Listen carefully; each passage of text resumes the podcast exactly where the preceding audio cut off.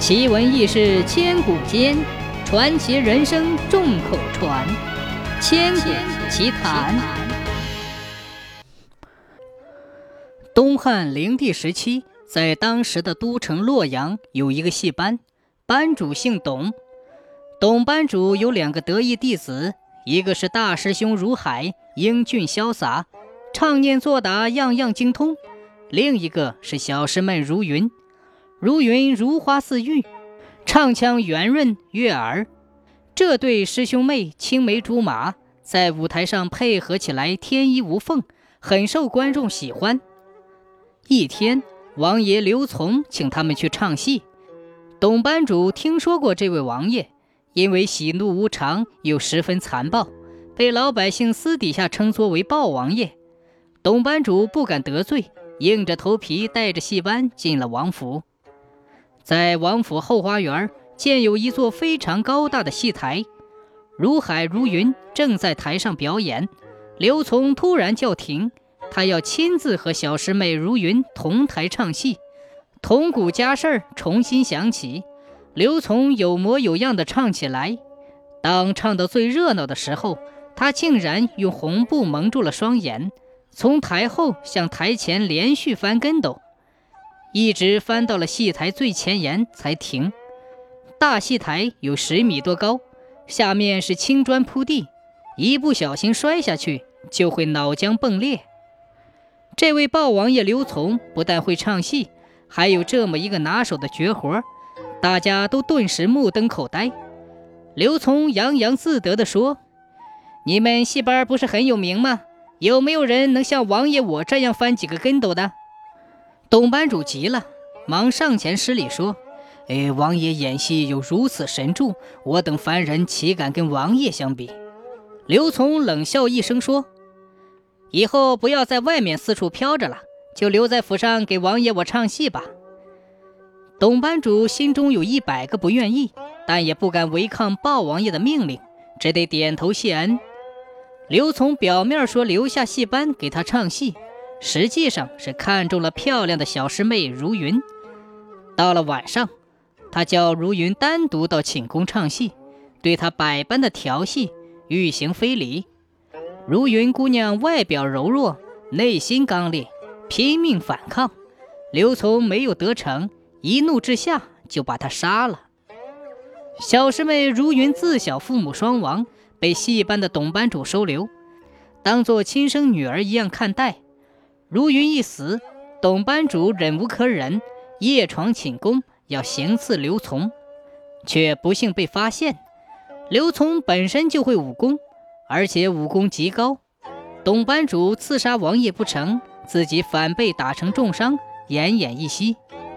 不过刘琮也受了伤，虽然没死，双眼被刺瞎了。刘琮暴怒，他要当着董班主的面。将戏班的全部人马通通杀掉，可怜的戏班二三十号子人，顷刻间倒在了血泊之中。当刀斧手举起大刀要砍向如海时，如海双膝跪地，连连磕头求王爷饶命。董班主目睹爱徒这样忘恩负义，气得口吐鲜血，大骂不止。刘琮把那柄刺瞎他双眼的匕首往地上一扔，说。你若真心投靠我，就先亲手杀了他。如海二话没说，捡起匕首就刺进了董班主的胸膛。董班主含恨而死。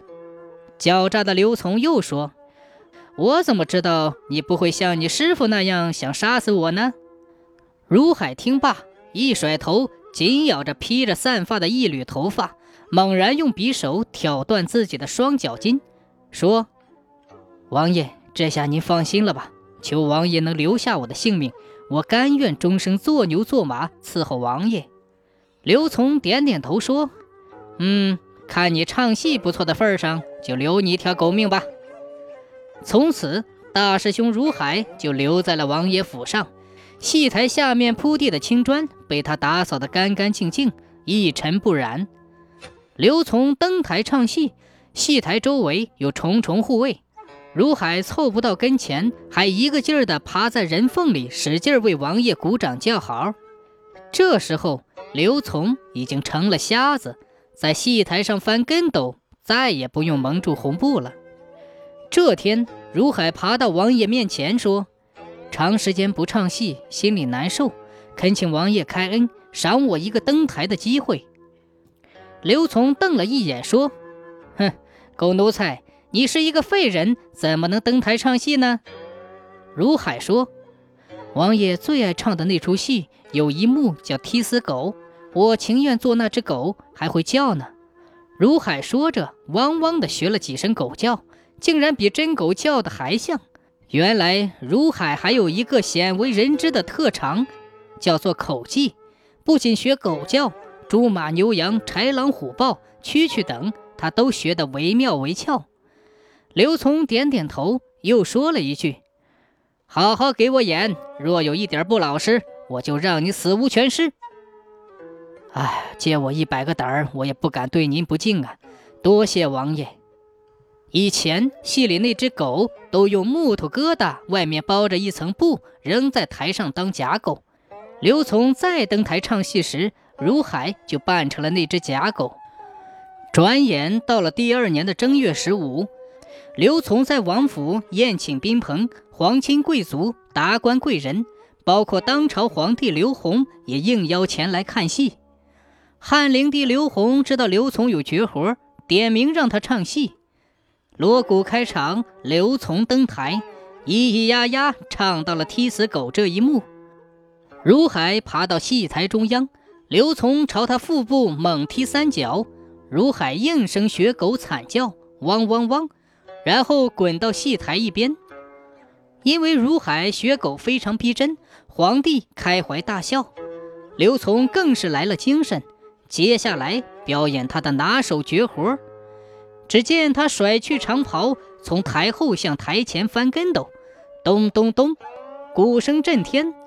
刘琮一路筋斗翻到了戏台最前沿，双脚离前沿仅有一掌距离。人们以为瞎子刘琮仍会像往常一样戛然停住，但这一回不同，刘琮不但没有停，反而继续往前翻。结果一脚踩空，从十几米高的戏台上栽了下去，脑袋撞到了青砖上，当时两腿一蹬就断气了。